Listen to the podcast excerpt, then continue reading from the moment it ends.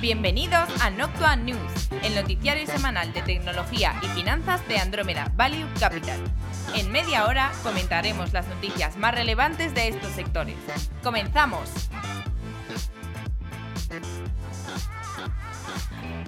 Pongámonos el cinturón espacial y encendamos los motores de propulsión porque llega una semana más y la última de 2019 en Noctua News por parte del equipo de Andrómeda Value Capital con Juan de Dios Gómez, Antonio de la Fuente y esta voz que estáis escuchando de Flavio Muñoz. Juan de, danos el briefing que tenemos por ahí. Lo primero que os, doy- os voy a dar es, bueno, una felicitación navideña. Me parece muy bien. Felices de fiesta. Felicidades igualmente. Hablamos primero del impeachment de Trump, luego comentamos un poco los estrenos de la semana, de Game Awards, hablamos también de una startup española que se llama Play Giga, Intel compra Havana Labs, Amazon amplía su flota de aviones, Twitter y sus etiquetas electorales, también hablamos de WUWA, Zigbee Foundation, Taste Buds, Luminary, Lyft, Waymo, Uber. Y tenemos una sección especial en la que bueno, pues vamos a recopilar un poco lo que hemos hecho y a ver si nos mojamos un poco de cara al futuro. Sí, vamos a intentar en cada uno de los sectores que siempre hablamos, pues dar alguna pincelada un poco de lo que puede pasar, que alguna vez lo hemos comentado ¿no? durante todo lo que llevamos de este año, pero bueno, de manera más concreta y pues a ver si acertamos en 2020. En 2020 hacemos recap de lo dicho y a ver si hemos acertado o no. Ojo, nos cubrimos la espalda. Esto no tiene. Puede ser que algunas tengan base y otras menos base. Sí. Sí, sí, por favor, no, no confundir con, lo que, con las actuaciones que hacemos dentro de Andrómeda, porque ahora, es decir, además, aquí va a ser cada uno la opinión personal, que sé que muchas van a coincidir, pero, pero bueno, vamos a dejar, vamos a intentar crear un tupido velo entre una cosa y otra, si es posible, Contexto navideño. contexto navideño. Bueno, eh, nos movemos a la primera parte, ¿no? Parte de mercado. Mercados. Bueno, lo más importante de esta semana, ¿no? La Cámara de Representantes de los Estados Unidos que votó a favor de destituir al presidente Donald Trump, lo que ha sido el famoso impeachment que hemos estado escuchando. Y bueno, eh, Trump sería el tercer presidente en este caso que recibe un impeachment. Recordemos que la Cámara de Representantes está controlada por los demócratas y bueno, eh, lo que aprueban, o sea, lo que alegan de por parte de Trump es que sea un abuso de poder de la presidencia y obstruir el proceso del, del- del impeach- del impeachment, que es el que, el que se está ocasionando. Y bueno, eh, ¿cómo lo veis vosotros esto? Pues lo primero es que se espera que el Senado, eh, que está controlado por, por los republicanos, pues que vote en contra. Eh, por otro lado, esta mañana se comentaba que son los mismos demócratas los que están retrasando el juicio que en principio se esperaba que empezara, que empezara en enero. Eh, y luego, pues, bueno, nos hacemos varias preguntas, entre ellas qué se está consiguiendo con el impeachment, ¿no? Y por un lado, los datos apuntan a, por un lado, polarización del sector, es decir, yo soy de un equipo y de otro, y me amarro a él. No es como en el caso de Nixon, donde se destaparon las cintas y ya todo, digamos, fue más rodado.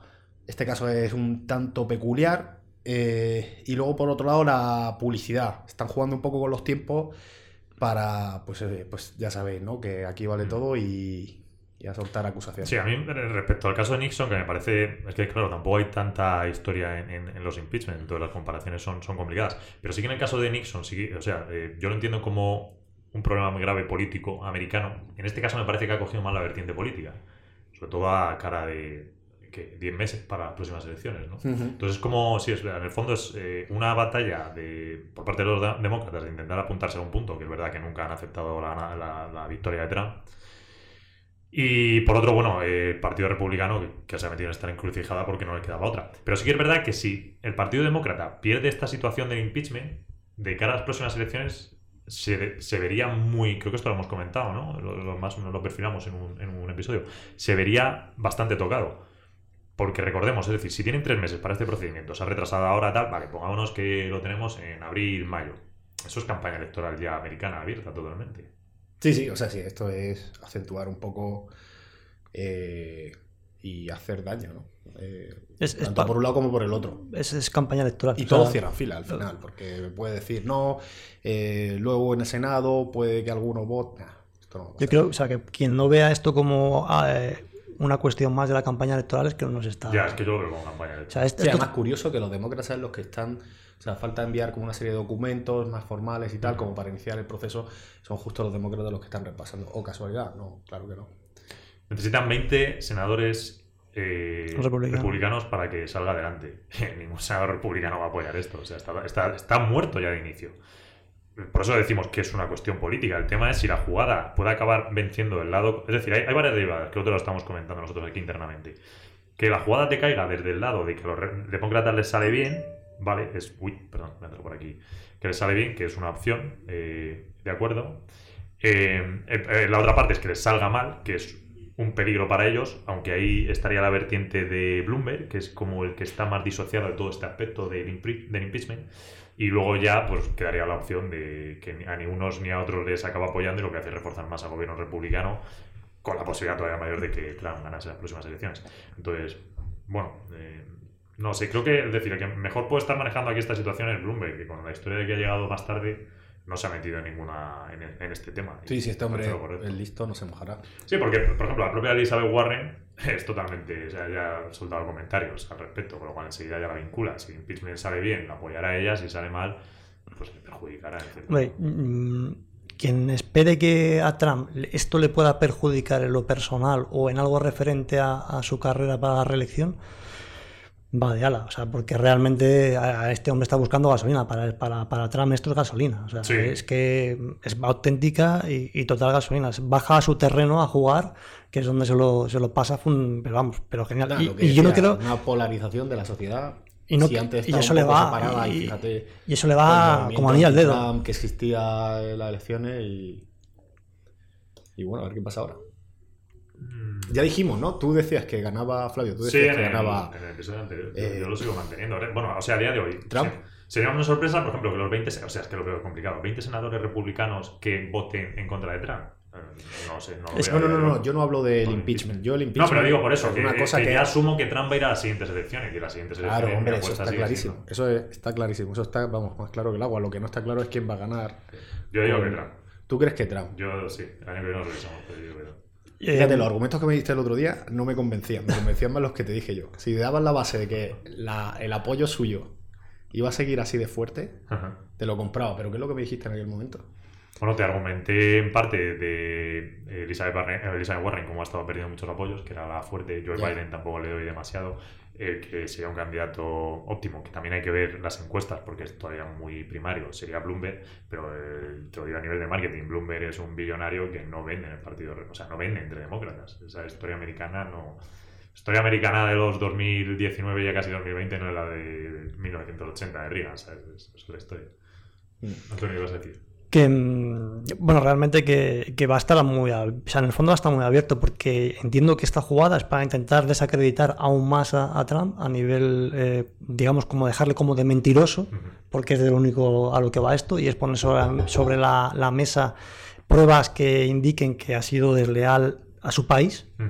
que es yo creo que por el único lado por el cual pues, le, le pueden atacar, como diciendo, mire, su América First y luego la realidad de lo que usted hace eh, de espaldas a, a esa América a la que dice defender.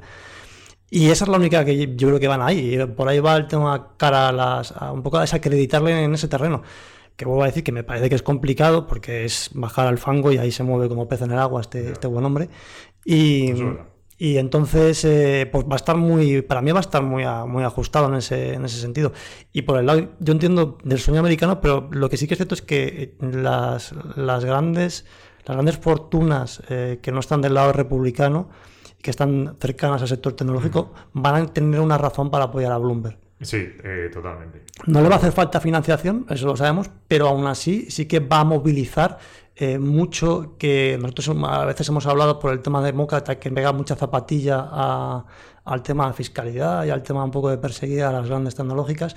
Y yo creo que por ese lado eh, la gente de Bloomberg eh, va a polarizar, va va a quitar esa polarización interna que hay. Es verdad que a las bases demócratas pues igual no las atrae, pero también es igual de cierto que a ese sector que te estaba un poco ahí como diciendo "Uf, no sé qué hacer. Sí. Yo no estoy totalmente de acuerdo, ¿eh? Él, sí, o sea, nada más que mira la campaña. si Es que en el inicio de campaña se ve justamente cómo está centrando el tiro. Y lo primero que sale es: soy el ejemplo americano de hombre hecho a sí mismo, que clase supermedia, no soy el heredero. ¿Sabes? Ahí lo deja claro. Claro, pero pensemos, momento, ¿eh? pensemos que todas las grandes tecnológicas, bueno, salvo las que llevan ya toda la vida, han surgido como startups y esa idea del garaje eh, donde el señor Bill, o sea, al final un par de informáticos se montan un- una historia, esa idea un poco refrenda esa idea de, de- del sueño americano. Sí, aunque luego es curioso, porque el otro día veía los datos internos de las compañías de que vota cada empleado. Ah, verdad. Sí. Sí. la mayoría, por ejemplo, en, en Alphabet y en Facebook eran más partidarios de, de- que es curioso, de Elizabeth Warren y Bernie Sanders. ¿Sabéis cuál era la que más tenía más apoyo republicano tenía de todas? Pero estos son con datos antes de que se presentara. Estos son Bloomberg, ¿no? encuestas de hace tres semanas o algo así. Vale, o sea, ¿A quién votaría? no ¿A quién votarían dentro? Pues no, Eh, no lo sé eh, Netflix. Netflix era la que más apoyo republicano tenía, curiosamente. Pero bueno, también hay que englobarlo, que decir, te vota todo el mundo. En, en Amazon te vota la gente que está eh, en San Francisco, pero te vota también la gente que está en un almacén. en- Sí, no sé. Bueno, No sé. perdón, los que están en Seattle, pues no San Claro, no puedes tener pero como muestra en- representativa en la Miami, población de. California, Por eso. Claro, claro, es que, o sea, no quiero, porque eso quiero resaltar que no se cogió exclusivamente la gente de Amazon de Seattle, sino Amazon global. Entonces, claro, si tú estás en un warehouse en Omaha, pues ahí está tu opinión. Pero bueno, aún así lo curioso es que eh, Netflix, que precisamente no tiene esa digregación de esa manera, porque Netflix es mucho los gatos, que es donde tienen el headquarter, y California, que es donde tienen parte de los estudios. Y bueno, aún así salía eh, eh, Trump, que, bueno, no sé, me pareció curioso. ¿Y qué otra noticia tenemos en mercados? Hola, aprovecho este minuto para agradecer a Andrómeda Value Capital, el fondo de inversión líder en tecnología, el hacer posible este podcast. Andrómeda Value Capital es un fondo de inversión que cuenta con la máxima valoración Morningstar, ha sido reconocido en medios de prestigio, invierte mayoritariamente en empresas tecnológicas en Estados Unidos, no tiene compromiso de permanencia y el importe mínimo para contratar es simbólico, de 10 euros. Si estás pensando en invertir a largo plazo, contacta con Andrómeda Value Capital por email en info@andromedavaluecapital.com. Andrómeda Value Capital, análisis de datos para la inversión inteligente. El nuevo gobernador del Banco de Inglaterra se llama Andrew Bailey.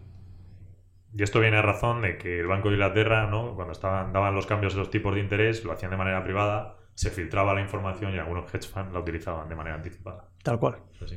Sí.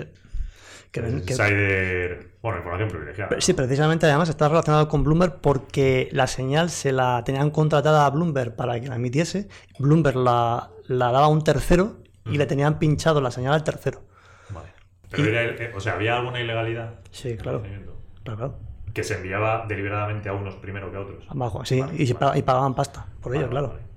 Que no lo he eh, pagaban pasta por ello. Vamos, yo sé la información que la información que he leído de, de esta historia es que mm, ponían pasta por delante para conseguir esa información y además eran una, una serie de entidades eh, y muy interesadas en este tipo de información que creo que eran las de high frequency, o sea, las que mueven, Sí, mueven high frequency traders. Sí, claro, interesa, si tienes un 10 segundos de margen, pues hayas puesto tu posición, te lo pone un, Tal cual. un ordenador y para adelante. Y además estarás ubicado, tu servidor estará ubicado al lado del mercado de Inglaterra, ¿sabes? Del servidor de o la sea, bolsa. en- no, no eran- no estaban interesados todos, todos, o sea, eran únicamente este tipo de... Sí, a nosotros no nos pasa ni nos vale para nada. Pues Cuando felicidades. queramos meter la orden, ya se ha hecho todo el mundo la operación. Bueno, eh, pues nada, cerramos esta parte y nos movemos ya a media, ¿no? Media. Bueno, estrenos de la semana. ¿Qué tenemos por ahí, Antonio? De HBO absolutamente nada. Y de, y de Netflix tenemos The Witcher, El Vecino, que es española, y de Two Popes. Em, la del vecino comentábamos. Sí, vecino, sí, es que, bueno, claro, hemos metido todo el pack porque ya no hay programa hasta, hasta enero, perdón. El Al vecino creo que se estrena el 29 de diciembre, que es española. Es así como una comedia, bueno, como una, un sujeto que parece que le dan superpoderes y tal, un poco de ese estilo. Sale Y- este hombre, ¿cómo se llama? El actor. Sí, es que no me viene a la cabeza. Kim, no sé qué. Es cierto, cierto. Algo así es el hombre este. Y, y- y, bueno, la de Chupops, que tiene bastante buena pinta. Y por supuesto, el gran éxito de. Bueno, esperamos que sea un gran éxito de The Witcher. Esa, esa en enero ya haremos la, la crítica constructiva. Bueno, yo no sé si dará tiempo en enero. Bueno, sí, con las navidades lo mismo te da así tiempo a verla de manera rapidilla. ¿Tú la vas a empezar hoy? Pues te diré que sí. Te diré que va a ser una tarde de cine. De, de Cine, cine y serie, joder, cine- macho. cine muy productivo tu, tu día Es lo, hoy, ¿eh? lo que tiene la lluvia. Ya. Y bueno, por parte de Amazon Prime, que estrenan el 20 de diciembre de Aeronauts, que es eh, inglesa. Y bueno, no tiene mala pinta, pero tampoco sabemos decir mucho porque no hay críticas, así que. Bueno, que la estrenan hoy, o sea, cuando lo escuche la gente, pues ya está estrenada. Y pues aparte de media, lo que son noticias ya la tenemos cerrada. Sí. Así que vamos a predicciones. ¿Qué creéis que va a pasar en 2020 con la parte de media? Porque está caliente 2019, ¿no? Aparte de servicios de streaming que han salido 400. Mm, Esta es seria de verdad, ¿vale? Venga, vale. Malaquito de Memphis gana la liga. ¿Y sabes quién gana la Champions? La Dino de Murcia. a la Dino de Murcia. ¿Qué me estás contando? Estás fuera totalmente. Esto fuera, fuera. Está fuera. Es out, out. Te vamos a pedir el bar ahora mismo. No, venga, vamos ahora en serio. Eh, ¿Pero eso quieres que lo mantenga en el programa? o Puedes hacer lo que quieras. Vale. Eh, predicciones. Venga, Antonio, empieza tú. Ya que he dicho que no he Eh, hecho nada. Toma, la patata caliente para ti, venga. Disney Plus. Igual hasta me abono el año que viene. Cuando salga el, el servicio. ¿Crees que Disney Plus va a tener subida de precio el año que viene? Pues yo, por lo pronto, espero que cuando llegue a Europa No, en Estados Unidos, perdón. Eh, mejor la pregunta. en Estados Unidos, pues yo me imagino que todavía no, y que primero sacan el servicio en, en Europa, por lo Mm, menos, y a partir de que lo saquen en Europa, vean cómo va, se plantearán. Yo, digo, irían, haría eso, eh, el subir en, en Estados Unidos. Que es un poco siempre la filosofía que han seguido, bueno, si tomamos como ejemplo Netflix, o sea, hasta que no han probado, han tenido todo hecho, han probado primero en Estados Unidos, han visto qué tal iba el tema, y luego ya han empezado a hacerlo por, por, por regiones. Eh, sí, yo la verdad es que pienso bastante como tú. Dudo muchísimo, muchísimo que haya una subida de precios eh, el año que viene. Eh, de hecho, por contenido, es decir, el año que viene 2021, pues te diría que hasta el 2022 en Estados Unidos, segundo second half, sea, de, de junio hacia adelante, te podrías plantear ya que Disney Plus suba precios. Hasta entonces lo veo muy raro porque es, es Dice de es- es escala. 2021. 2022. O sea, 2022. second half 2022, te Vale. diría. Ah. Sí, Sí, pero- por escala, porque al final No, y por, también por lo que tienes contratado, ¿no? Claro, y por contenido. Es decir, si tú ves el pipeline de, de Disney, pues hasta 2022, 2023 no empieza a ser una cosa relativamente seria. Sí, no vas a empezar a, Aún- aún- a darle gas claro. al tema cuando todavía no tienes. Aún apostaría que sube antes, que lo dudo también, pero bueno, eh, Netflix, precios en Estados Unidos que, que Disney. Y, y de las otras, pues eh, HBO, y, bueno, el resto, por decir así, el resto ahora mismo. ¿Tú, por ejemplo, piensas que Apple TV va a triunfar? ¿O pensáis, os lanzo la pregunta a los dos, ¿pensáis que Apple TV va a triunfar? Eh, yo es que el tema de Apple en general lo llevo. Pero bueno, tiene su tiene su base. O sea, objetivamente eh, tiene a Yo dónde, tiene a dónde dirigirse. Que va- a ver, perdona. Yo creo que cambia el modelo. cambia el modelo. Sí. O sea, Que cambia el modelo, ¿en, en qué medida? ¿Cómo, cómo a qué te refieres? generación de contenido original y demás. Que no va a ser suyo, que lo compraría tercero. Puede ser, en sí. Se va a quedar algo así como. No un Roku, pero como está haciendo algo. Ya, pero que en general casi todas las que. ¿Crees que Apple compraría Roku? Está, está buena, ¿eh? Es buena. ¿Y por qué no? No, Hombre, a ver, por pasta sí, tío, pero nunca han comprado nada. De hecho, que la mayor adquisición de Apple nunca llega. Bueno, Es que, ¿sabes? Es- 3 billones. es Y lo compraron hace... En la base es un tanto distinto, porque Roku es llegar a la máxima audiencia Ya. posible y Apple es un segmento alto, Mm. medio alto de la población. Y no va en la expansión, sino a vamos a tener un consumidor fidelizado. Yo creo que no encaja.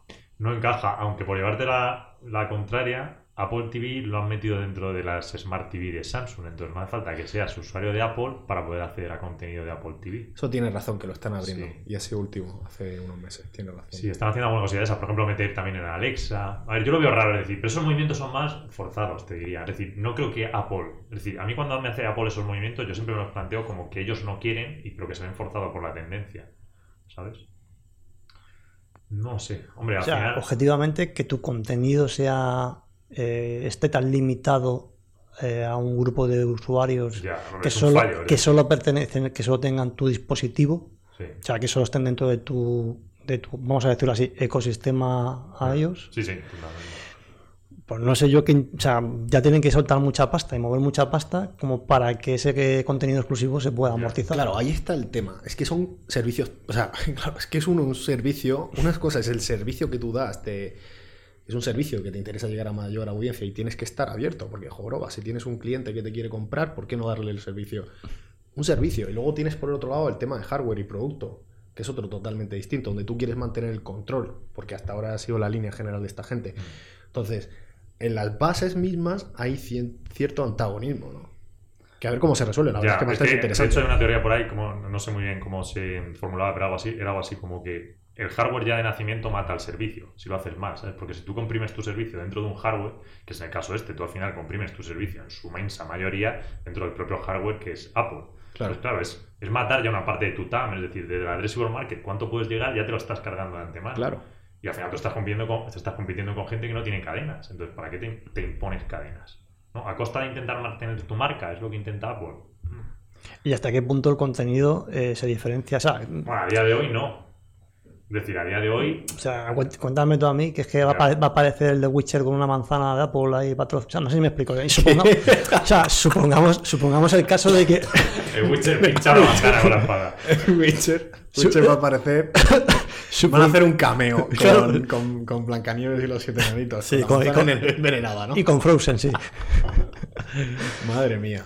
Estas predicciones turbulentas. Eh, turbia. A lo, que, Sí. a lo que voy, me explico que, que objetivamente el contenido no, no tiene sentido. O sea, ¿hasta qué punto ¿Qué hace- contenido muy fuerte? Muy, por ejemplo, mira, tirando esto.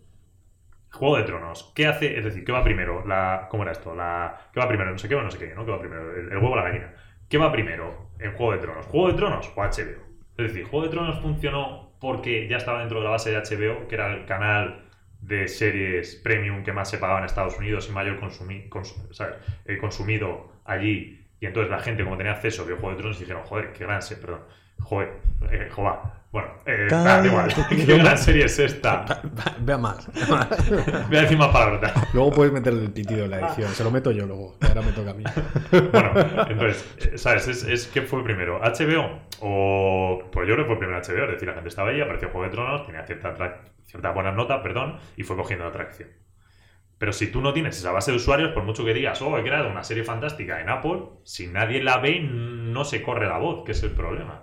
Que de hecho es la ventaja de Netflix. En Netflix hay cosas. a ver, Netflix produce contenido fantástico, solo hay que ver los logos de, los logos de oro, eh, las nominaciones, pero también produce contenido mediocre. Lo que pasa es que con la base de usuarios que tiene, produce mucho más la viralidad de la gente. De, oye, pues mira, he visto esto y tal. Bueno, no sé, ahora es la idea que hago. no lo sé. Es el Eh, McDonald's del canal Oreca. Sí, eso lo hemos llamado alguna vez, ¿no? McDonald's, el McDonald's de, de A veces tiene un, un McFlurry que te apetece. No, Estoy de broma. estoy de no, broma. no quiero, no seguir, no quiero con las metáforas porque si seguimos así, me, me identificáis exactamente que es Apple TV. Y bueno, No, y, y, por ejemplo, siguiendo con esto, eh, no sé, otra cosa de 2020 que viene bastante, bastante fuerte es la misma idea, pero para móvil, ¿no? En plan, canales de suscripción, pero exclusivamente enfocados a móvil. Que yo es algo que en, en la parte asiática le veo mucho más sentido por la cultura, pero en Occidente no le, no sé, yo la verdad es que no le veo mucha atracción. Para, para consumir. eh, Yo creo que sí, este- sobre todo en el segmento de población más joven. Vale, ahí sí te lo compro, eso sí que es verdad. Y ese es un segmento que, te digo, desde los 23, Más bajo, incluso. 22 años ya para abajo, Ah, vale. te tira bien. Sí, eso es. Seguro. O sea, Bueno, ahí tienes el Nacha, ¿no? claro, sigue sobreviviendo porque el público que todavía mantiene es súper joven. ¿Pero qué tipo de, de contenido estamos O hablando? sea, ¿te, te acuerdas lo que comentamos alguna vez de Netflix que había lanzado una suscripción mucho más barata en Sí, India, En India para. en sí, beta, y que le había ido muy bien? tal cual. Pues eso, pero expandirlo al resto de... Y desde otros, desde otros dispositivos. Tanto... Hay que tener. Sí, hay- hay, ¿cómo o sea, era? Eh, Met Guayan esta, la que era la... Buah, a ver si no me equivoco, la CEO de HP ha montado, tienen un billón de cash y se lo han gastado en montar una plataforma que se llama No sé qué. Ikiwi, algo así era, no me acuerdo exactamente del nombre. Y la lanzan el año que viene en Estados Unidos. Entonces esa idea es como el Netflix de móvil. Entonces es contenido exclusivamente para móvil. Y, y es verdad, ellos te dan target generación Z. Hmm. Bueno, De hecho, si puestos a Netflix a ampliarse ¿no? a, un- a un- a una gama, lo que pasa es que, claro, es muy complicado porque tú no puedes soportar el precio del servicio normal con eso. Pero una puedes hacer cosa canibalización en toda regla. Claro, sí, sí, ahí te canibaliza muchísimo. Pero puedes hacer algo adyacente, no sé, en algún momento, si quieres. va a ser, lo que sí que es cierto es que va a ser un- una historia muy calentita. O sea, va a haber. Ahí va, va a haber salseo en este, en este mercado. a base pero de- es como todos, al final te consolidan, tío. Son dos, tres los fuertes, que es lo que la gente dedica tiempo, y el resto, pues. Claro, pero me refiero a la parte del salseo porque el resto eh, van a tener que hacer algo con su vida. A eso me refiero Por por el eso sigues salseo. invirtiendo o llegas un día que dices, oye, pues me estoy gastando la pasta y fuera. Y ya está. Aquí paz y después gloria. De hecho, no, la broma con Google, bueno, me lo podemos decir en gaming, pero la broma con Google es que como cada producto que saca lo mata, pues a ver cuánto le queda día para que se lo carguen. Bueno, ya que saca Google, voy a, voy a dar otra de mis predicciones. Venga. Y me voy más allá del año que viene, me voy a 2023. Y digo que Google no cierra la sección de Google Cloud. ni Stadia. Ah, Google, claro. Bueno, Stadia tengo mis dudas, pero la parte de Google Cloud que estaban estos días sacando pecho, Lo en vi, plan, si no somos el uno o el número dos, eh, vamos a cerrar aquí, sí, inversiones de miles de millones de dólares las vas a chapar de un día para otro. amigo. Ya, eh, sí, no, yo creo que tampoco lo hacían. Eso seguirá. ahí. Bueno, sí que es cierto que, que ahí hacían el tema de la segregación, con el tema de la jubilación de los eh, de, la- de los mandamases de, de Google y un poco la, la separación que había ahora mismo, o que va a haber. Ah, bueno, sí, lo que dijimos la semana pasada, Claro. que Alphabet se retiraban los fundadores y Sundar Pichai se quedaba al cargo de todo. Muy Ese bien. se ha abrochado bien el cinturón de seguridad, ¿no, Eh, Flavio? Sundar, Le ha arrancado sí, los sí, botones. ya le he puesto el cinturón espacial, lo lleva bien. Está- cinturón está espacial. el cinturón espacial es doble, tío, no es como el de los coches, es por los dos lados, para no te puedas mover. Eh, bueno, oye, ¿algo más que decir en media o chapamos ya media para 2019? Mm, Yo creo de. Pero es que. Bueno, el cine, por ejemplo, es verdad, nos quedaría la última pata. El, el- el cine, ¿cómo lo ves? De cara a 2020.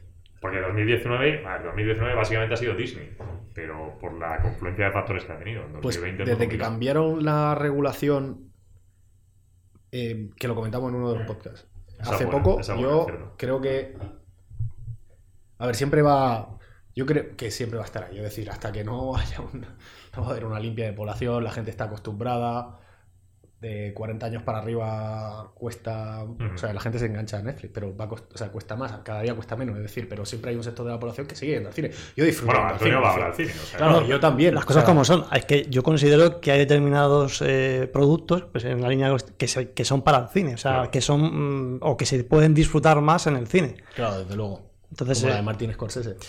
esa igual en el sofá y con, y con- con una almohada Claro, grande. A lo que iba, desde que han cambiado la regulación y tienes a unos jugadores en el sector que pueden irse todavía más vertical y coger eh, salas de cine. Pues Bueno, sí, Netflix se quedó la de París, o sea que exactamente. eh, ya ha empezado a abrir el melón. Y Sí. si lo cambia la regulación, te dar más posibilidades. Tiene otros flancos que yo creo son mucho Sí, más sí, sí. importantes. Y esto es como meramente testimonial. Es decir, oye, vamos a quitar un quebradero de cabeza, tenemos ya unas cuantas salas repartiditas. Y, Pa- para vamos colocar. haciendo. Y luego ya haremos, haremos el pino con la oreja. Sí. Hombre, a Netflix un día se le acabará el TAM, o al menos lo que pueden absorber y dirán, vale, pues, ¿qué se nos ocurre? ¿no? Entonces, de ahí te puedes empezar a plantear este tipo de movidas y cosas adyacentes. Muy bien. Claro, como decía, un, esto lo comenté, lo comenté el otro día, decía un CEO de una compañía que estábamos viendo. A ver, hay cosas que quieres hacer y que sabes que las Ah. puedes hacer, pero tú tienes un presupuesto limitado. ¿Y qué es lo que haces? Desarrollas las prioridades y you sit and wait. Sit and wait, te sientas y esperas y sigues viendo, sigues estudiando, tal cual. Y llega un momento en que, claro, como dices tú, completas ese tab o crees que ya no puedes rascar un poco más y abres otras, otras verticales. Pues sí, pero vamos, que ahora mismo yo creo que van más los tiros por la zona de los móviles que por, por, por otro lado, ¿no? Teóricamente la, la contabilidad general te diría, bueno, que como ya tu TAM lo has absorbido, entonces los roces de lo que estás invirtiendo te caen y tal. Esto es la parte racional. Luego la realidad es que las empresas te das cuenta que están ahí, se están pegando de tortas y ya llegan un día que dicen, bueno, pues lo mismo no nos compensa seguir invirtiendo. Que luego los números nunca, por mucho que se presenten al final los CEOs, eh, los números es que nunca están así. Y, por ejemplo, lo de Google, por mucho que has invertido, pues no, no te sale fuera, ¿no? Es muy complicado. Sería ¿Te refieres a lo de estadía? No, lo de Google Cloud. Me refiero, no, a Ah. esta día lo veo mucho más primario. Un ejemplo sería lo de Google Fiber, la fibra que tiraron en Estados Unidos. Se gastaron una barbaridad y tal. Se han salido. Lo que han dejado es de seguir, seguir o sea, parar de seguir tirando fibra porque han visto Joder, que no un- les salían los números. Un, un Pero- capital. Pero sí, me gastaron una barbaridad en aquello. Ah. Que de hecho es, es que es el problema. Muchas veces cuando la gente dice, no, es que Google se está gastando mucho en esto. Bueno, sí es que desgraciadamente ya ha habido premisas de que han gastado un montón en ciertas cosas y Hmm. han fallado. Gaming. Vamos a comentar los The Game Awards, que son, bueno, vienen a ser los Oscars de los videojuegos. Y vamos a hablar también un poco de la Xbox Series X. ¿Quién ganó la apuesta de los Game Awards? Creo que fuiste tú, ¿no? He sido yo, obviamente. Y me alegro porque además dije que me gustaría que lo ganase Sekiro o Shadow. Eh, Exacto, ese ha sido el ganador. Sí, sí, sí. Que yo dije Resident Evil y. Y yo no me- yo no me fantástico acuerdo. juego. Bueno, tú, Antonio, no, sé, tú dijiste la de Death Stranding que se me ha puesto desde el inicio. O sea, bueno, sabía, sabía que aposté por caballo ganador. El repartidor de. el de huevo. repartidor de huevo con el, con el bebé Madre mía. Vaya descripción más gráfica. Con el encurtido. Pues. Eh, bueno, yo, eh, esto, bueno, está, estaba. Yo lo veía bastante obvio, la verdad, porque. A ver, ¿por pues- qué? Da tu explicación.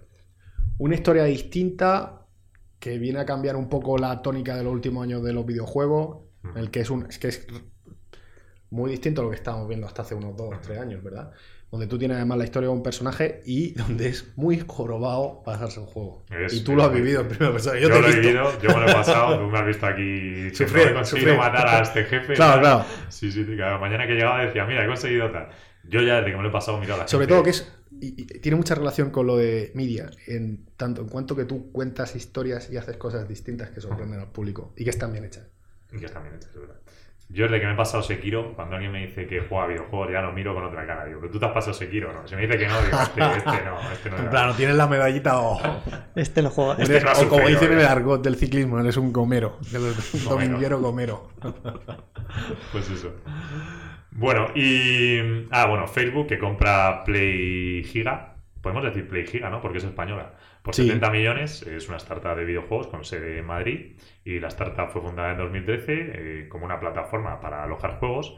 Hoy la plataforma alberga más de 3.000 títulos de los principales desarrolladores y editores, y, y editores incluidos por Warner Bros., Disney, Sega, Square Enix, Capcom, etc. Y en mayo el CEO, que es Javier Polo, escribió en MCV Develop que la startup ha estado trabajando eh, con las empresas de telecomunicaciones para crear tecnología de streaming de juegos para el 5G, lo que ayudará a las empresas tecnológicas a llegar a más jugadores a través del móvil. Y bueno, esto al final yo creo que lo veo un poco más como, como la plataforma en la que Facebook se intentaría apoyar para desarrollar tal vez un Stadia a, a su manera. A su manera, ¿no? Que tampoco está ni siquiera confirmado que, que Facebook vaya a hacer eso. Porque recordemos que ellos también tienen Oculus. Entonces, más bien, tal vez tendría más sentido, ¿no? Que fuese la plataforma para Oculus. Claro, aquí hay que ver varios movimientos que, como no podría ser de otra manera, nos lo hemos anotado. Y para poner un poco de contexto, vamos a, vamos a comentarlo. ¿no? La adquisición de esta gente, de Play Giga, eh, se produce tras la compra de Beat Games, que es desarrollador del título de realidad virtual Beat Saber, que también lo comentamos por aquí. Claro, tú es eh, realidad aumentada donde tú tienes unos sables y vas rompiendo cubos al son de la música. Además, Facebook está desarrollando, pues, como sabéis, el, el negocio de videojuegos, que según afirma tiene más de 700 millones de usuarios mensuales. Que ya ha evolucionado de lo que era, ¿os acordáis de aquel chat que se abría en Facebook y decía, vamos a jugar? Sí, sí, sí. Hace como Y de- 5 o 6 años. El de la vaca. el mensaje. juego de la granja. Y si la granja, la vaquita. exacto. Claro, intenta diversificar, pues más allá de la publicidad. Y hay que señalar que a principios de este año, pues eh, la compañía agregó el Game Hub, que es digamos el centro de juego, al menú de navegación principal de Facebook, que anteriormente se podía utilizar como una aplicación independiente. Este hub incluye el servicio de transmisión en streaming que lanzó el año pasado para competir con Twitch, que es importante.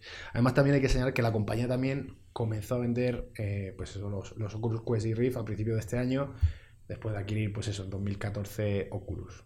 Y recientemente pues sacó Facebook Horizon. Sí, pero es que. yo- a, a ver. Bueno, y ahí, ahí había movimiento también, ¿eh? Esa parte. Sí, sí, en la parte de Oculus. Por eso te digo que es que yo no sé, es decir, es difícil interpretar si esto va a calar más a la parte de Oculus o más a la parte de intentar Facebook competir con videojuegos, que a mí me parece un error, sinceramente, porque a nivel hardcore de videojuegos, a nivel serio, no creo que nadie se pueda tomar a Facebook como plataforma o como, como un origen ni siquiera de plataforma. Al final, los millones que ellos te dicen, yo lo veo como millones de países, sobre todo asiáticos, que al final pues echar una partilla tonta de un juego simple en el móvil, pero no es algo serio. No sé, me parece... A ver, sé que va a hacer Facebook, la- porque, porque lo está haciendo, el intentar meterse por media, con el rollo de que la media, media barra gaming o media como concepto gigante les va a dar más engagement de usuarios y tal, porque también hasta han estado produciendo series. Engagement en una plataforma. ¿Creéis que está muerta Facebook? A ver, muerta no, es decir, está ahí. Lo que pasa es que tienes que ver las interacciones que hay de la parte occidental, del mundo occidental con Facebook, los rangos de edad y de la parte... Ojo, pero yo hablo exclusivamente de Facebook. el- Sí, sí, Facebook plataforma, no negocio. Ni siquiera... Sí, sí, yo no quiero no, decir nada Instagram sacando de WhatsApp. WhatsApp, sacando Sí, sí. Instagram, etcétera. Sacando hasta Facebook Messenger, te lo hago. Porque Facebook Messenger en Estados Unidos tiene tirada. El tema es eh, lo que es Facebook como plataforma. En, en- más concretamente en Europa y en, y en Estados Unidos, sí que, no a nivel de usuarios, porque no es a nivel de usuarios la caída, pero sí que es a nivel de... Rango de edad. de- ¿Perdón? Rango de edad. Sí, rango de edad de, de- de engagement, de cuánta intera- interactividad, de- o sea, interacción le das tú a la plataforma. Como una persona de 20 años, ¿cuánta le da? Una de 25, ¿cuánta? Una de 30, ¿cuánta? Pues ese es el tema. El problema es que el año pasado empezaron a caer ya fuerte los de 30 hacia abajo, este año ya te han caído de 50 para abajo. Pero bueno, oye, es- al final sabes que el, que el core de negocio a futuro de Facebook ya no es Facebook como tal. Que, ojo, eso no tiene nada que ver con las monetizaciones que siguen ellos, haciendo. ¿eh? ellos lo tenían claro de hace tiempo. Yo cuando compraron Instagram creo que ya lo vieron de manera premonitoria. Y bueno, de, mi- de gaming estaría cerrada esta parte. Entonces, que bueno, que más o menos abier- hemos abierto un poco el melón, ¿no? Sí. Que de Stadia algún comentario o ya más o menos hemos dicho siempre todo. Es que Stadia está, está todavía por ver. Y yo no creo que el año que viene se Pero, vaya. por ejemplo, en, en- en- pongámonos en contexto, ¿no? De si existe, que, el nombre todavía se está acoplando, el cloud gaming, o como queramos llamarlo, vamos, de jugar Sí, en sí, streaming. si lo queremos ver ¿quién- así, ¿Quién ganaría? Pues es que yo creo que casi todos tienen los mismos problemas y, o pueden tener los mismos problemas y es eh, lo que siempre hemos hablado un poco de, de las latencias y de la, y de la conexión Ujú. y mm, más allá de la cantidad de, de estudios que tengan, la cantidad de, de juegos, de todo lo que... O sea, al final el punto yo creo en donde a cualquiera que se le pregunte va a converger es, ¿pero eso tira o no tira? Entonces, bueno, Quiero hacer un inciso porque no hemos, no hemos comentado eh, Xbox Series X. Ah, vale, vale. Avanti todo. Te lo dejo No, bueno, la nueva Xbox, la que han anunciado para, para finales de 2020. Es como un rack instalado en tu casa. Sí, es, bueno, han copiado un ordenador totalmente. es así, más Una torre de las... Sí, bueno, pues está bien, no sé, Sí, tampoco bueno, han dado. ah, en en relación a lo que decías tú de eh, las streaming wars, pero dentro del mundo del gaming, yo creo que Xbox sí es que hay un ganador hoy día. Sí, eh, Xbox yo creo que ya lo tiene ganado de antemano.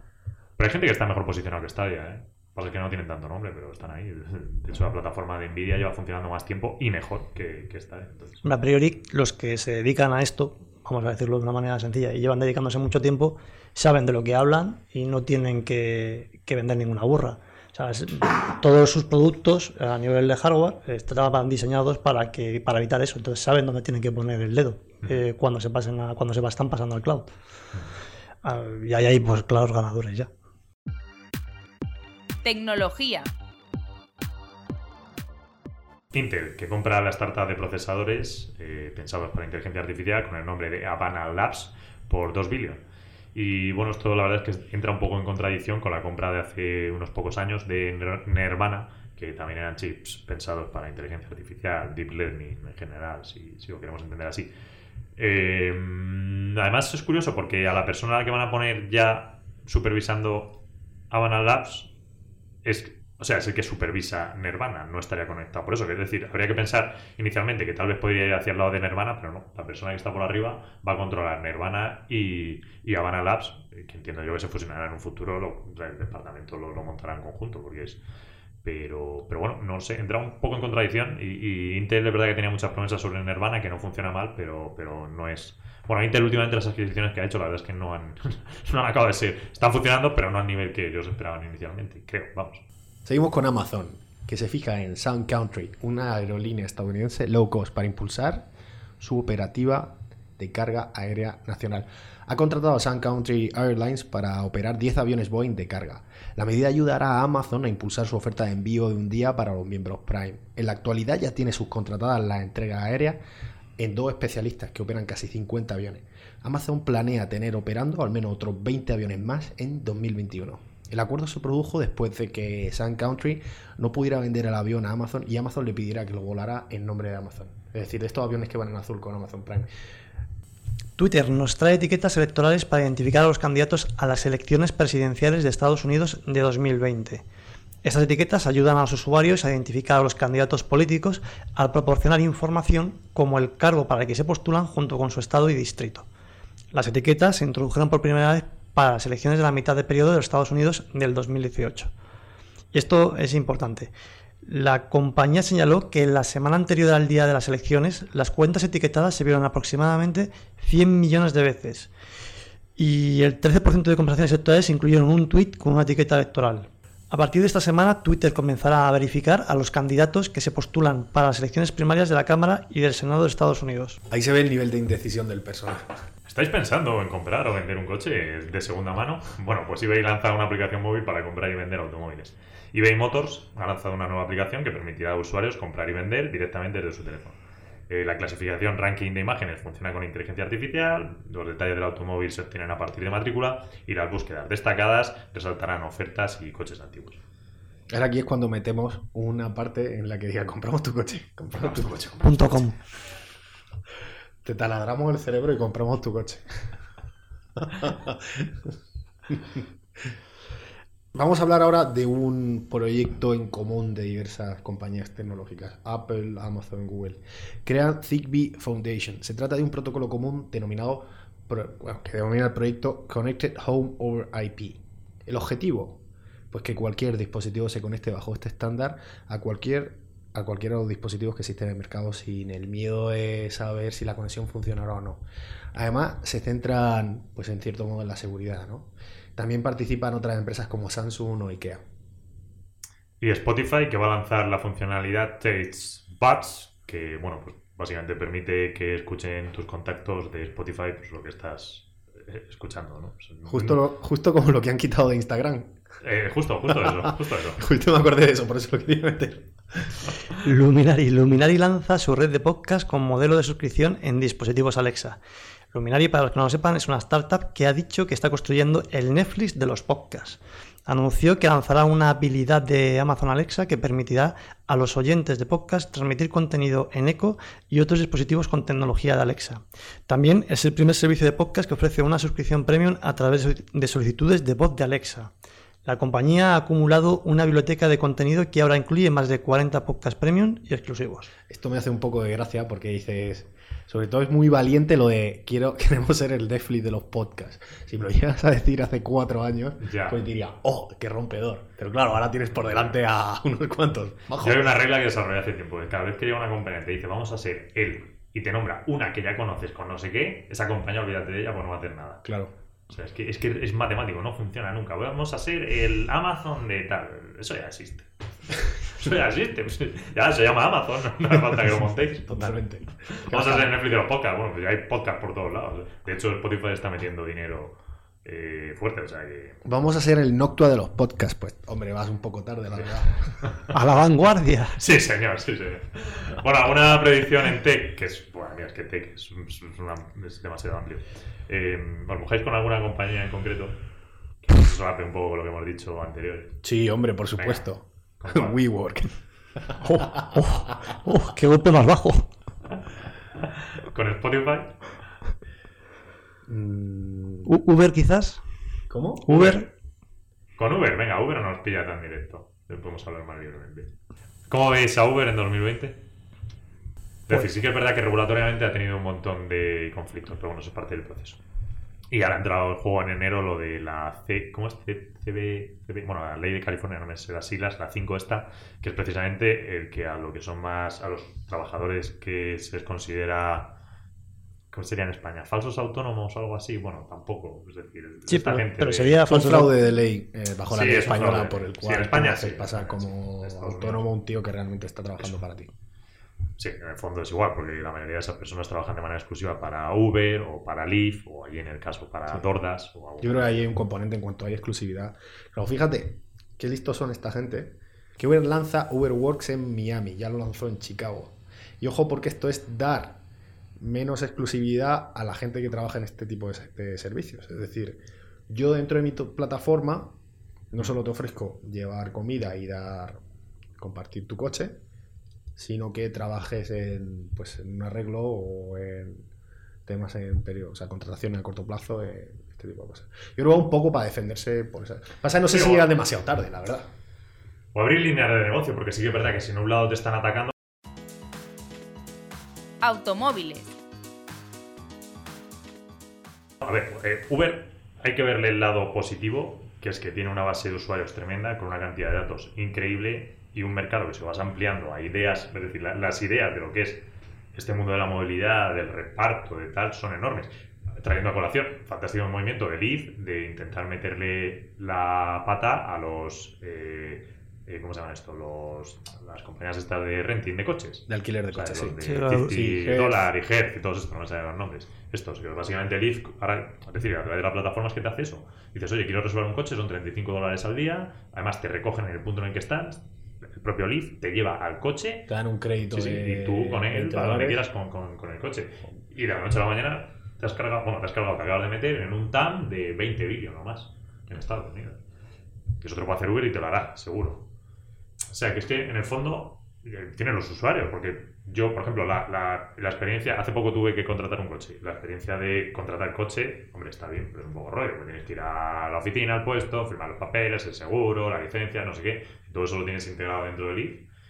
Mucho más fácil, coge el contrato, me recogen, me llevan a la puerta de mi coche, me dan las llaves y ahora me lo llevo. Está claro que si te quitan toda la parte, que es lo, un poco a la que vas tú, eh, que es más barrera asociado con las garantías que te exigen para alquilar un coche, que es un poco lo que No, es... las garantías estarán, pero las Sí, haces pero me en tu casa, en la, pero me la refiero- primera vez. A eso me refiero. Me refiero a que no tengas que ir, cada, cada vez que tengas que coger un coche o alquilar un coche, yo creo que lo más tedioso en el fondo es eso. O sea, es toda la parte de, de, mm, los seguros, lo que tienes que firmar, el- y si toda esa parte de validez, como tú dices, se agiliza y se le da vidilla, Sí, por ejemplo, cuando tienes que devolver, que tienes que tener el, el depósito lleno. Coge, yo me he gastado lo que me he gastado, aquí te lo aparco, me cierro la aplicación, me voy y ya llega el hombre del IF, se lo lleva, lo, le para una gasolinera, llena el depósito y devuelve al punto. Espera, espera, espera un momento. Ahí, mm, si tú no llenas el depósito, te pegan un cobran y ya está. No te te penalizan. Ojo, o sea, habéis visto lo que os cobran. Es llenar el depósito. Sí, sí. O sea, con dos euros más. Que tampoco.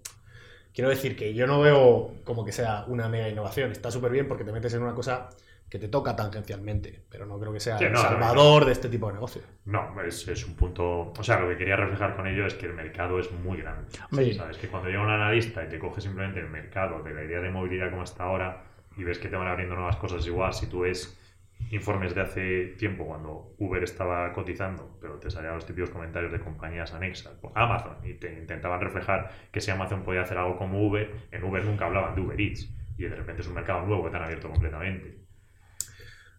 Sigue habiendo Bien. el problema de que son sectores que tocan mucho a tema público. Porque la logística. micro. Ah, perdón, sí. La logística te pilla un poco lejos, pero todo esto siempre tiene barreras. Fíjate que le han quitado la licencia a Londres en. Sí, a sí, Uber en y ahora está peleando. sí, ya lo he dicho que, que- Pero bueno, eh, también la parte positiva es que a nivel cotización está totalmente derivado. Es decir, todo el mundo te ha reflejado ya toda esta, toda esta parte negativa. De hecho, la mayoría de gente es, con- mantiene la idea de que Uber va a quebrar y se va, se va a ir fuera. Bueno, nosotros escribimos un artículo hace poco, el que se publicó en Rankia, que precisamente decíamos, bueno, el de Buscando Valor este dentro de Rankia, ¿no? Que no hay. Justo decíamos eso, en plan, oye, pues Uber hay, hay, hay motivos por los que para nada debería pasar eso. Claro, hay motivos muy buenos, como por ejemplo el tema de la predictividad de lo que te vas a gastar. Que eso hasta hace relativamente poco el taxi no te dejaba tener precio Ujú. fijo. Y repito, porque han cambiado la regulación hace un mes. Eh, y ya, bueno, que de hecho está ligado a que Uber ahora te ofrezca también los servicios de taxi dentro de su plataforma, porque ya te deja fijar precios entre punto A y punto E. Luego tiene otras cosas buenas, como, entre comillas, la seguridad que te da, que tengas un poco de tracking, que, que sepas con quién estás, que tienes ahí anotado, que puedes avisar a alguien. Ese tipo de cosas, la verdad que la gente las valora. Bueno, en Estados Unidos son el líder, ellos y por detrás Lyft. Tampoco hay más competencia. De hecho, la poca, la poca- poca competencia que había, día lo decíamos, cerró en Nueva York. Bueno, que nos estamos enrollando. Vamos a hacer una predicción. ¿Qué- qué- Eh, ¿Cuál es la pregunta? No sé, bueno, no, era la pregunta si pensabais que Uber eh, lo va a hacer bien o no. Yo creo que el año que viene todavía no. Yo creo que sí. Uf, no sé, yo creo que va a seguir quemando dinero. Sí, bueno, eso sí. Sí, pero cuando digo quemando dinero, a eso me refiero con que creo que no, todavía no va a hacerlo bien en términos... Yo creo, yo creo que el margen lo van a mejorar, además te están dando los indicios, por ejemplo, lo del otro día, lo de salirse de India para quemar menos caja y el mercado lo va a empezar a entender y lo va a recompensar. Esa noticia. Mm. ¿Y qué va a hacer? O sea, ¿se sale de territorio no core y sube el precio? No, no tanto, no, no creo que tanto la parte de subirte precios todavía. pero sí en la parte de quemar menos dinero, con lo cual la mejora en el margen la vas a tener. Va a estar por encima de lo que te plantean los analistas y muchos van a empezar a ver que sí, que el negocio, es decir, que eso ya se sabe, tiene sus Pero, problemas, pero, pero no hasta ahora, hasta ¿no? ahora Uber, su, su entrada era entrar, o sea, con Sí, unas pero se ha subsidias. cambiado, tío, Espera, la espera, idea de escúchame, entrar porque he dicho que no, pero, o sea, yo lo que quiero decir es un matiz, ¿vale? Y es. A lo mejor estamos siendo demasiado cortoplacistas de cara a hacer una previsión a. Bueno, yo lo he dicho en o sea, 2020, vale, sí, tal vez fallo mío. No lo quería enfocar de manera global. general. Yo, no quiero- yo estoy de acuerdo contigo en que no creo que se vaya a ningún lado, pero las cosas van mucho más despacio. Waymo, que pertenece a Alphabet, como también lo hace Google, adquiere Latent Logic con el objetivo de lanzar su primer centro de ingeniería en Europa. Eh, Latent Logic se creó en la Universidad de Oxford. Ha desarrollado un sistema de inteligencia artificial que utiliza un sistema de aprendizaje por imitación para entrenar vehículo autónomo. Como parte del acuerdo, Waymo operará su primer centro de ingeniería europeo en Oxford, Reino Unido. Los términos del acuerdo no han sido revelados. El cofundador, Shimon Whiteson, comentó, al unirnos a Waymo, estamos dando un gran salto hacia la realización de nuestra ambición de conseguir vehículos seguros y autónomos. En solo dos años hemos logrado un progreso significativo en el uso del aprendizaje por imitación para simular comportamientos humanos reales en el camino.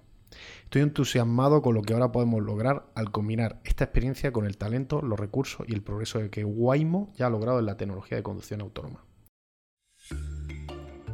Seguridad. Vamos con dos noticias súper rápidas, que sería la primera, la Blink, que eran las cámaras de Amazon, que bueno, ya comentamos la otra semana, pues le siguen encontrando problemillas y ahora también ha salido el regulador diciendo que la versión por defecto que te vienen las cámaras, es decir, la que la mayoría de usuarios enciende, pues a nivel de privacidad es muy muy floja. Eso será una cosa que, por cierto, también se liga un poco con, con la noticia que sacó el otro día el New York Times del rastreo de, creo que eran 12 millones de americanos por los típicos proveedores. No sé si viste la noticia en el New York Times. Habían cogido una base de datos que les había pasado a una fuente anónima y salían, creo que eran 12 millones de movimientos de los americanos por donde Exacto. hacían. Entonces se veía... Que además venía de Google, ¿puede ser? No, salió anónimo, no se sabía. Decía que era el, tercer, el, el típico tercero proveedor que está por ahí metido en medio del proceso. De hecho, las típicas cookies, cuando tú enciendes, de, o sea, en cualquier página web que te aparecen las cookies, pues una empresa de esas que te lee por ahí o te lee por otro lado. Y era uno de esos, pero no salió quién era. Y era curioso porque al final privacidad ninguna. Es decir, si tú veías el punto que se movía de un punto que estaba 5 horas a otro punto que estaba 8 horas y tal, pues inferías que eran la casa, el trabajo y tal. Con lo cual, pues buscabas en Google, al final acabas encontrando a la persona. Y luego, por otro lado, también eh, Apple que ha sacado el Bug Program, pero ya abierto, que estos son los programas en los que se intentan pagar a gente pues para que encuentre bugs, es decir, que encuentre fallos en las aplicaciones. Y normalmente siempre lo tenían in-house dentro de casa, es decir, tenías que entrar dentro del programa de Apple que te aprobasen y tal. Pero debido a las últimas versiones de iOS que vienen con bastantes bugs, pues lo han, lo han abierto para intentar hacerlo más fácil. O una manera de decir Apple, pues mira, no somos capaces, así que vamos a dar un premio para que la gente encuentre errores. Bueno, y con esto pues habríamos cerrado ya 2019. ¿Alguna Correcto. predicción en seguridad, Juan de o complicadas las predicciones en seguridad? Sí. El año que viene habrá un hackeo gordo, eso seguro. Eso siempre pasa, además no falla. Estoy totalmente de acuerdo contigo. Bueno, pues cerramos ya 2019. Eh, Antonio se ha tenido que marchar ahora mismo, así que estamos Juan de y yo. Y ¿qué Nada, celebrar que llevamos tres talks y más de 25 Noctua News. durante el año. Vamos, vamos mejorando poco a poco, así que agradecemos todo el feedback que nos vais dando. Yo aquí quería decir una cosa, porque es- luego al final estas cosas la verdad es que te da gusto cuando te lo dicen, en plan, oye, os escucho todas las semanas, tal, me gusta mucho el programa, ¿sabes? Eh, Os llevo en el coche, os llevo tal, es como, ¿sabes? Como que parece que te vas metiendo en la familia de las personas, que mucha gente ni siquiera la conoce. Claro. Se, se- se forma el vínculo. Y luego cuando te dan feedback, la verdad es que se agradece un juego. Oye, pues me, me encanta el programa, tal, me lo paso bien, o aprendo un montón. Que bueno, es un poco lo que intentamos nosotros. Al final intentamos explicar las cosas más o menos como podemos, intentamos sacar el ratito para hacerlo bien, que no nos pise demasiado con la parte de Andrómeda y bueno, que se cruce lo, lo justo y Aunque sea, medio, que sea medio entretenido, no damos mucho el latazo, en cuando se nos va aunque un poco. a veces se pero- nos va un poco la- el- en los tiempos. Pero bueno, intentamos ser, comedido. Y para 2020, pues, pues más y mejor todavía. Tenemos Sí. varias ideas, tenemos varias cosillas que han ido saliendo, tenemos varios Noctua Talks pendientes. De hecho, creo que o sea, el objetivo va a ser dar más peso a los talks, que yo creo que son más interesantes. Y ya para terminar, feliz Navidad de parte de todo el equipo, que paséis unas felices fiestas con los vuestros, que comáis mucho, que bebáis también lo, Moderadamente. lo oportuno. No, aquí que me moderes, no. O sea, cada uno que haga lo que quiera bajo su responsabilidad. y nada, pasarlo bien, a disfrutar, estar tranquilo y nada. O sea, disfrutar con la familia de lo suyo. y. Un fuerte abrazo a todos. Nos vemos a la vuelta y de Es parte que, de es los que me tres. estoy conteniendo a. Venga, ¿sabes dilo, ¿qué la de- quieres decir? Hasta Dilo. el año que viene. Hasta la década que viene, ¿no? El chiste. ¡Ah, morir! Es que son malísimos. Pero bueno, oye, un fuerte abrazo a todos. Fuerte abrazo, feliz Navidad. Noctua News es una iniciativa de Andromeda Value Capital que tiene como objetivo mantener informado a sus oyentes a través de una selección de las noticias más relevantes del mundo de la tecnología y las finanzas. Andromeda Value Capital es un fondo de inversión que cuenta con la máxima valoración Morningstar, ha sido reconocido en medios de prestigio, invierte mayoritariamente en empresas tecnológicas en Estados Unidos, no tiene compromiso de permanencia y el importe mínimo para contratar es simbólico, de 10 euros. Si estás pensando en invertir a largo plazo, contacta con Andromeda Value Capital por email en info@andromedavaluecapital.com. Andromeda Value Capital, análisis de datos para la inversión inteligente. El contenido de este podcast es informativo. No debe tomarse como asesoramiento en inversiones o como recomendación de compra o venta de acciones o productos financieros y no está dirigida a inversores o potenciales inversores en Andromeda Value Capital.